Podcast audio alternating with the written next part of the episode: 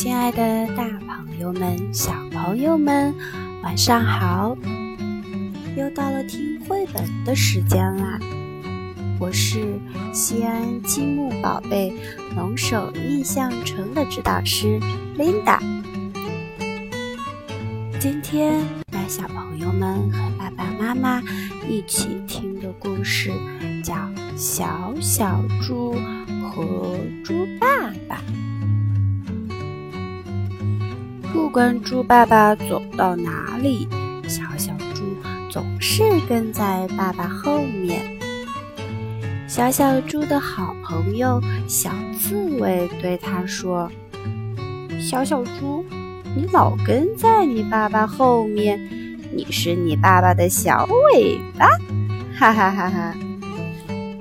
小小猪说：“我才不是爸爸的小尾巴。”好奇地问：“你是什么呢？”小小猪说：“你来当我们的小尾巴，你就知道了。”小刺猬笑着说：“好，我就来当一次你们的小尾巴吧。”猪爸爸走进院子里，拿起扫帚开始扫地。把垃圾扫进簸箕里，小小猪拿起簸箕对爸爸说：“我来倒垃圾。”猪爸爸准备刷院墙，他泡了一桶石灰水。